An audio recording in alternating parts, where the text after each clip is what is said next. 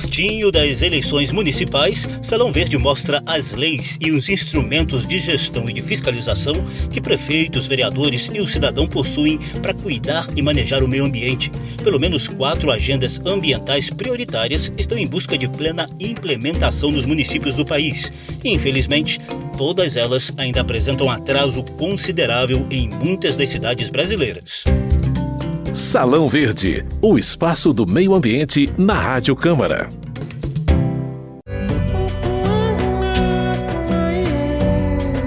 Olá, eu sou José Carlos Oliveira. Nas campanhas eleitorais, todo mundo já está bem acostumado com promessas e mais promessas dos candidatos quanto a temas fundamentais como saúde, educação, segurança pública, transporte, gestão de recursos públicos, combate à corrupção e por aí vai mas Salão Verde vai incluir o meio ambiente nessa lista de temas fundamentais. Afinal de contas, prefeitos e vereadores têm missões, atribuições e obrigações ambientais fixadas por lei, pela Constituição Federal e, sobretudo, pelo dever de zelar pela qualidade de vida da população. Com a ajuda de especialistas, o programa apresenta as agendas ambientais dos municípios e incentiva o cidadão a participar delas ativamente, com fiscalização e sugestão de aperfeiçoamento. Entre as atribuições ambientais das prefeituras estão saneamento básico, ordenamento do solo urbano, restauração de áreas degradadas e desocupação de áreas de risco. Mas você vai perceber a partir de agora que muitas outras boas ações ambientais podem ser feitas aí, na sua cidade, para ajudar o equilíbrio ecossistêmico do planeta inteiro.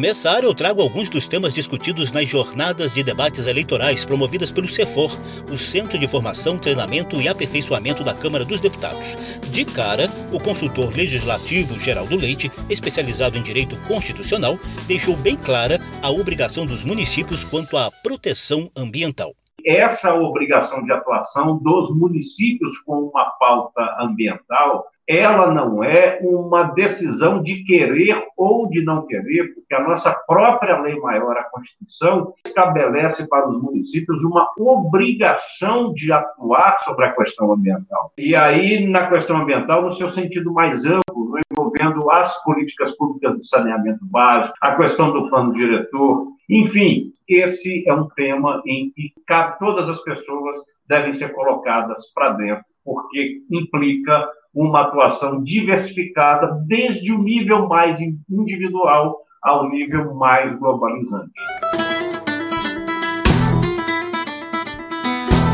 E não é só a Constituição, não várias leis federais também dão atribuições específicas aos municípios nesta área.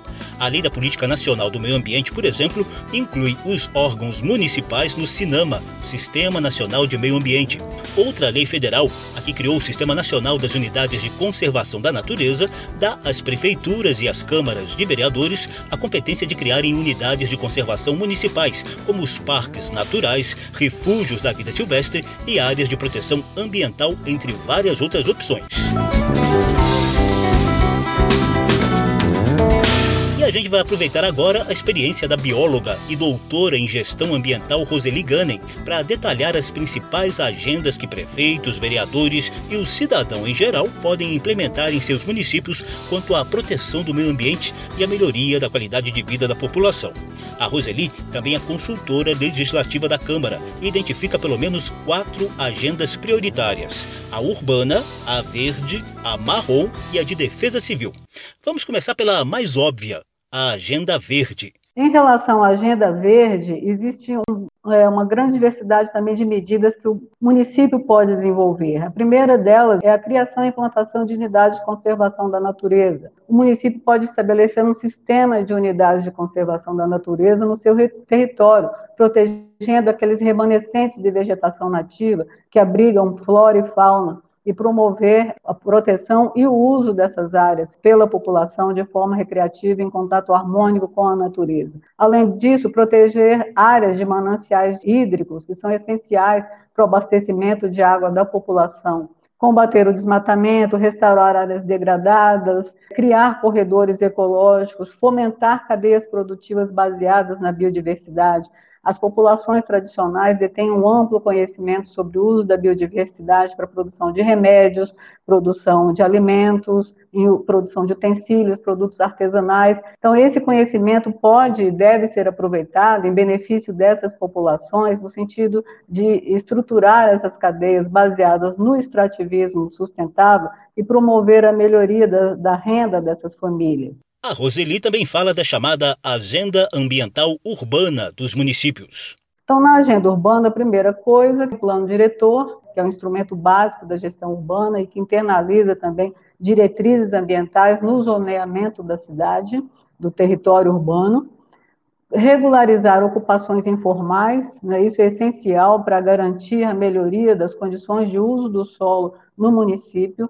É preciso que se enfrente esse problema e regular as ocupações informais não só no sentido fundiário, de garantir a propriedade, é, assegurar a posse do terreno, mas também de levar os serviços públicos, especialmente o saneamento básico, que garante a qualidade ambiental e a qualidade de vida das pessoas. Existe um amplo, amplo campo de atuação dos municípios no, é, das no, nas normas edilícias, né, que são normas eminentemente municipais, e que podem, existe uma grande diversidade de medidas que podem trazer conforto ambiental, melhorar a qualidade ambiental na cidade, por exemplo, a implantação de testos verdes, aproveitamento de águas pluviais.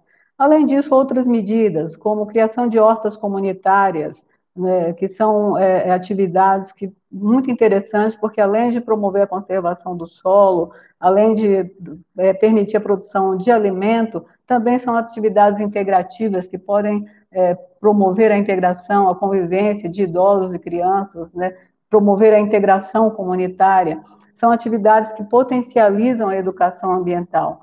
Implantação de áreas verdes, parques públicos, é, jardins que usem plantas nativas para que a gente reduza essa, esse desconhecimento da população brasileira em relação à flora dos nossos biomas, né? Então, especialmente a flora, onde o município está inserido, usar essas plantas nos projetos de paisagismo. Outra agenda fundamental dos municípios é a de proteção e defesa civil. A consultora legislativa Roseli Gunning explica para a gente que essa agenda trata, por exemplo, do controle da impermeabilização do solo e do reassentamento de comunidades de áreas de risco.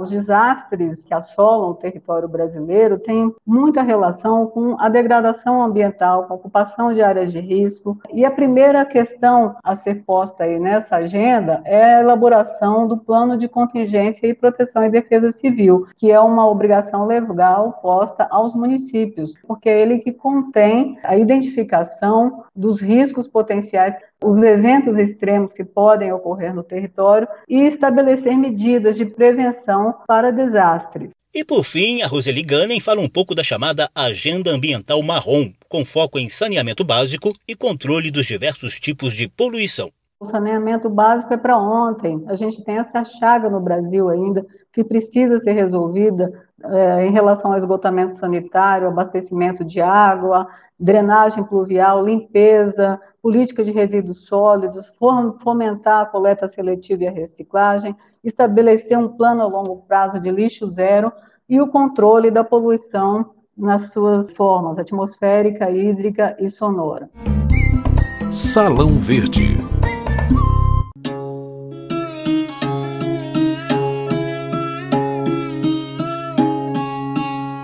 Saneamento básico é uma atribuição municipal tão séria que a gente vai tratar desse tema com um pouquinho mais de detalhes.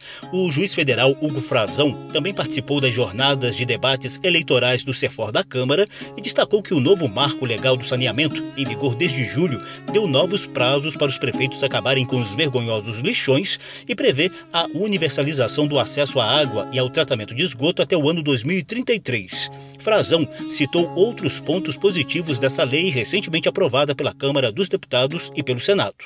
É uma lei que busca participação da iniciativa privada, com investimentos privados nessa questão de saneamento básico e políticas de infraestrutura, por meio de licitações que, que serão obrigatoriamente abertas por todos os municípios. É interessante que municípios cujo investimento seja menos interessante para o um investidor privado, a legislação pensou em blocos de municípios menores para que esse bloco faça uma única licitação para atrair maiores investimentos, para ser mais interessante. Mas, juntamente com a nova lei, o juiz Hugo Frazão faz um pedido pela mudança das atuais práticas de prefeitos que não veem apelo eleitoral nas essenciais obras de saneamento básico.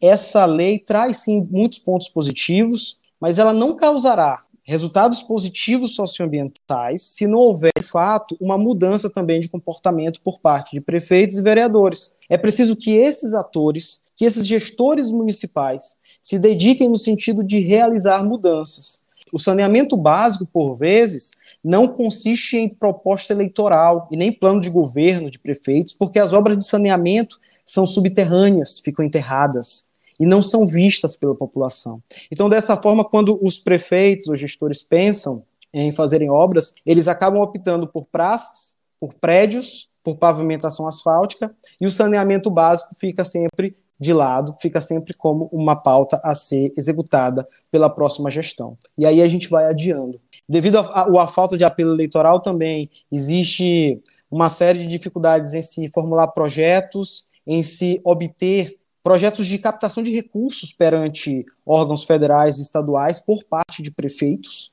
e também a omissão desses gestores no tocante à realização de políticas públicas ambientais locais faz com que, infelizmente, o Ministério Público venha a ingressar com ações civis, ambientais e de improbidade contra os municípios e os prefeitos, cobrando né, a responsabilização desses atores porque eles não fazem o que deveriam fazer.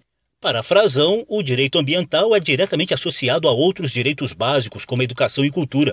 O juiz federal citou dados da Agência Nacional de Águas e do Instituto Trata Brasil, que apontam a dramática situação de Rondônia, onde apenas 4,9% da população tem o devido acesso à água e esgoto tratados. E aqui eu faço um destaque: o município de Mirante da Serra, que conta com uma população de cerca de 11 mil pessoas. Pessoas que não têm acesso à água, não têm acesso a esgoto. A precariedade das cidades nesse aspecto impacta negativamente a saúde, a educação também. O próprio Instituto Trata Brasil faz um registro de que a falta de água nas casas de crianças e adolescentes, a falta de água nas escolas, a falta de tratamento de esgoto faz com que aquelas crianças aprendam mal, e além disso, elas costumam desistir mais rapidamente da continuidade do estudo. E outro reforço importante para realçar a obrigatoriedade de as autoridades municipais, como prefeitos e vereadores, também priorizarem os investimentos na proteção do meio ambiente, veio do Supremo Tribunal Federal. O juiz Hugo Frazão destacou o firme posicionamento do ministro do STF, Luiz Roberto Barroso, que atualmente preside o Tribunal Superior Eleitoral, principal órgão de comando das eleições no Brasil. O ministro do Supremo Tribunal Federal, Roberto Barroso, fez um destaque muito interessante a questão ambiental não é uma mera opção política, é um dever fundamental. Então, é indispensável e é para ontem que a gente precisa considerar o meio ambiente como pauta principal de todo e qualquer debate que envolva eleições. Salão Verde. A gente entra na reta final do programa com uma série de dicas e boas ações para inspirar o cidadão a participar mais ativamente da gestão do meio ambiente aí, na sua cidade, no seu bairro, nas suas vizinhanças. Dica da semana.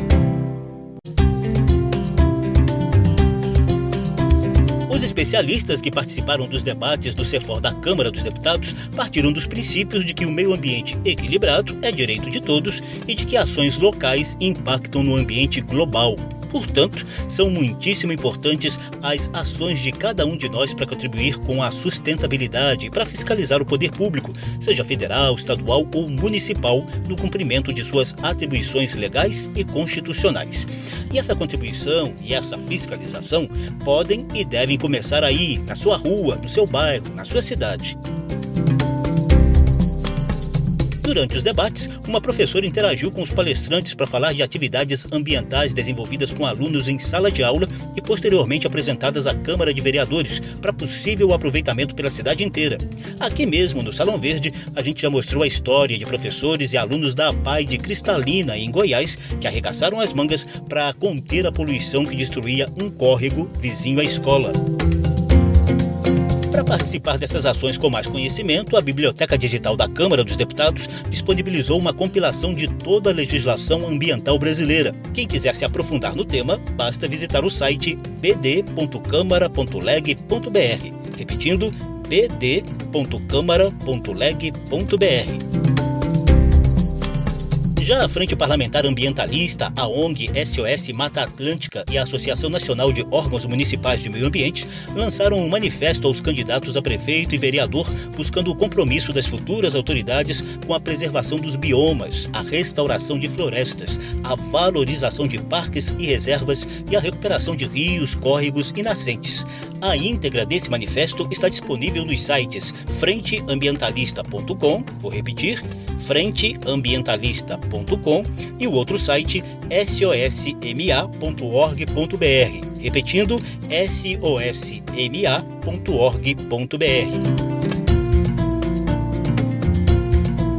coordenador da Frente Parlamentar Ambientalista, deputado Rodrigo Agostinho, do PSB de São Paulo, já foi prefeito e secretário de Meio Ambiente. Agostinho ressalta o papel fundamental das autoridades públicas municipais com o meio ambiente equilibrado e a consequente qualidade de vida da população.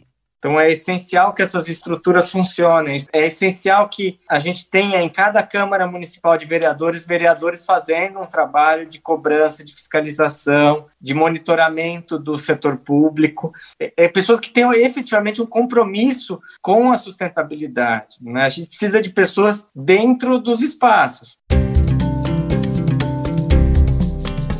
Pertinho das eleições municipais, Salão Verde tratou do meio ambiente sob o ponto de vista das cidades, aí no seu bairro, na sua rua. O programa teve produção de Lucélia Cristina, edição e apresentação de José Carlos Oliveira. Se você quiser conferir de novo essa e as edições anteriores, basta visitar a página da Rádio Câmara na internet e nas redes sociais e procurar por Salão Verde. O programa também está disponível em podcast. Obrigadíssimo pela atenção e tchau. Salão Verde, o espaço do meio ambiente na Rádio Câmara.